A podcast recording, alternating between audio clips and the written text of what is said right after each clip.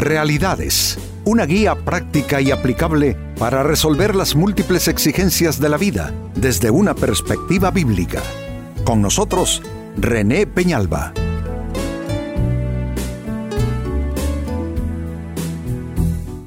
Amigos de Realidades, sean todos bienvenidos.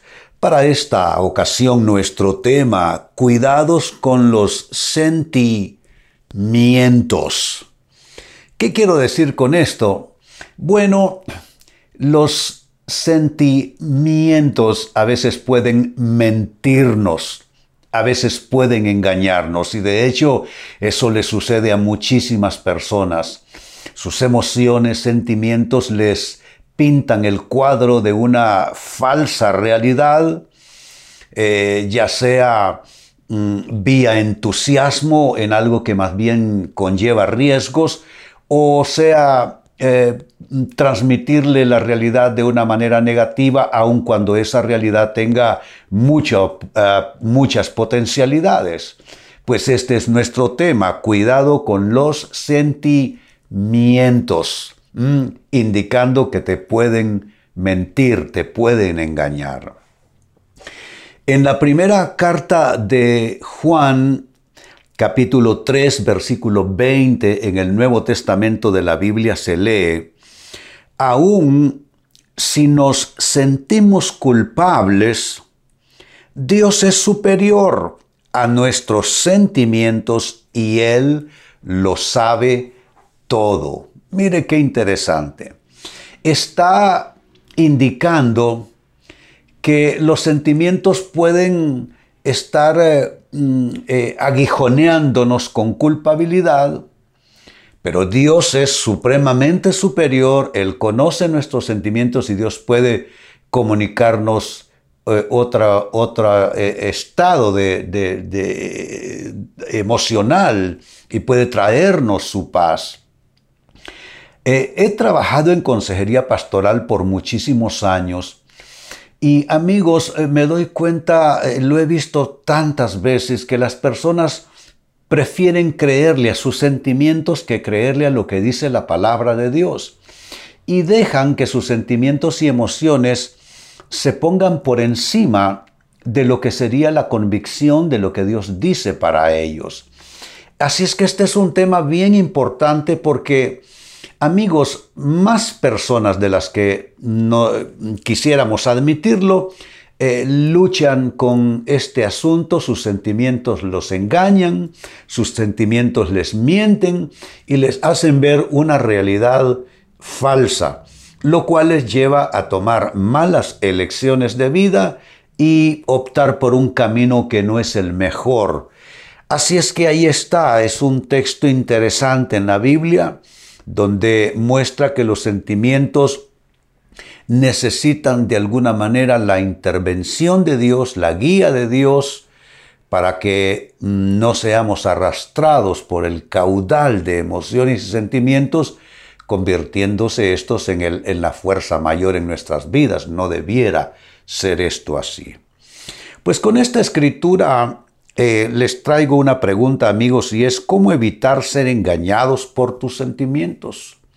¿Cómo puedes evitar eh, que tus sentimientos te lleven de aquí para allá, de allá para acá? ¿Cómo puedes eh, tener gobierno sobre tu emocionalidad, sobre tus sentimientos? Pues atención a lo que viene a continuación.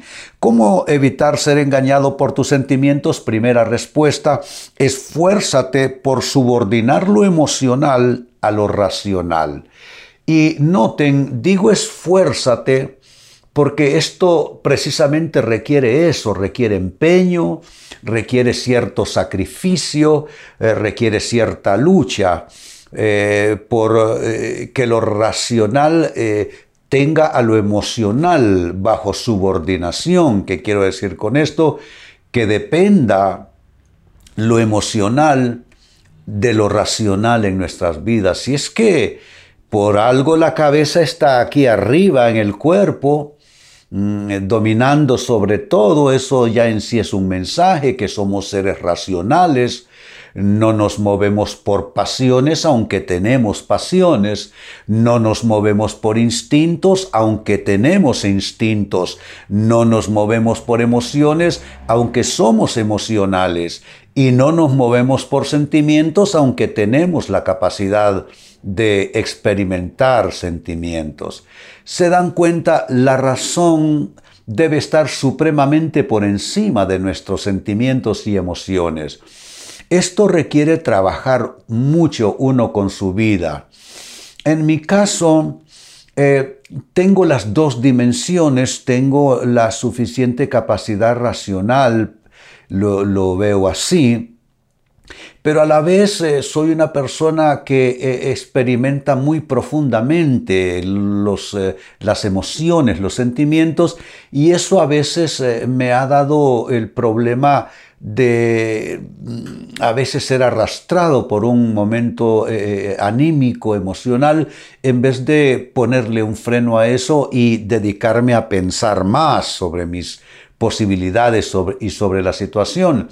Pero creo, amigos, que no estoy solo en esto. Yo creo que el mundo está lleno de personas que luchamos en una medida o en otra con esta situación. ¿Cómo, cómo ponerle eh, cierto gobierno a la emocionalidad? ¿Cómo hacer que los sentimientos no gobiernen por sobre nuestra razón y nuestras convicciones? Por eso el consejo, que entonces asumas este compromiso y te esfuerces por subordinar lo emocional a lo racional. Si tú eres una persona demasiado emotiva, pues tienes que trabajar con esto.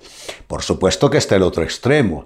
Las personas que son demasiado racionales y necesitan como bombear un poco más de emoción, pero sobre eso hablaré en otro programa. De nuevo vamos sobre las respuestas. Eh, segunda respuesta, cómo evitar ser engañado por tus, tus sentimientos. Eh, elabora argumentos y no sentimientos por cada decisión que tomes. Debes tratar de construir argumentos por cada decisión. Esto es sumamente importante. Construir argumentos por cada decisión no emociones, no sentimientos. Yo he visto personas que se emocionan, asuntos de negocios, asuntos eh, románticos, decisiones, comprar, vender, viajar, cambiarse de trabajo, cambiar de escuela a los hijos, en fin, pero sabe, no puede ser esto por emoción. Tiene que estar esto supeditado a la razón. Y por eso el consejo, tienes que aprender a elaborar argumentos. Por cada decisión que tomes, tienes que elaborar argumentos, no elaborar emociones, no elaborar sentimientos.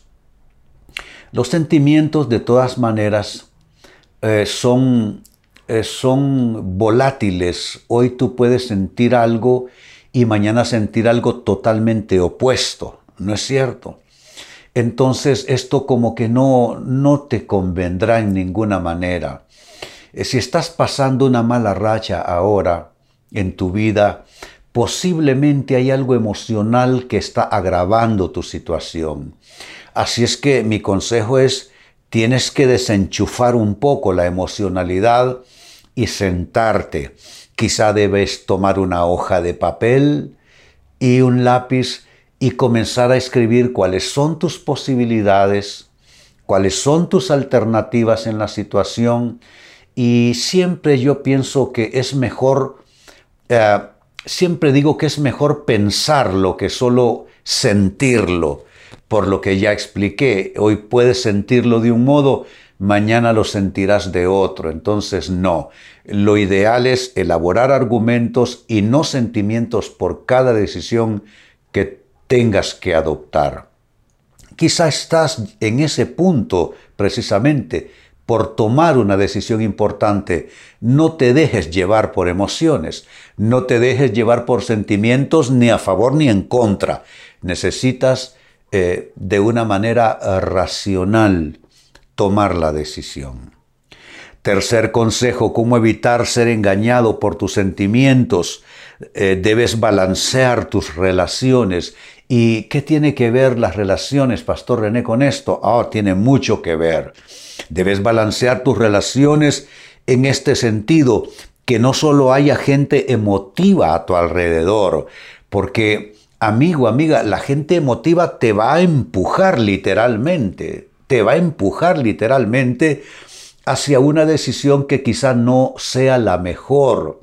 De ahí pues que hay que balancear todo tu marco de relaciones. Tiene que hayan personas emocionales, sí, está bien, pero debe haber suficiente gente con racionalidad mm, alrededor para que así como tú recibes ese, esa influencia, ese impacto de los emotivos que están aconsejándote hacer esto o aquello, también estén los racionales que te digan que tienes que pensarlo, que, que, que calcules bien tus costos, que calcules bien tus riesgos y entonces allí se establece el balance. Como ven, no es ni uno ni el otro. Si solo te relacionas con gente que es pura cabeza, eh, te faltará pues la inteligencia emocional, que también es importante, porque es que no toda la emocionalidad es mala.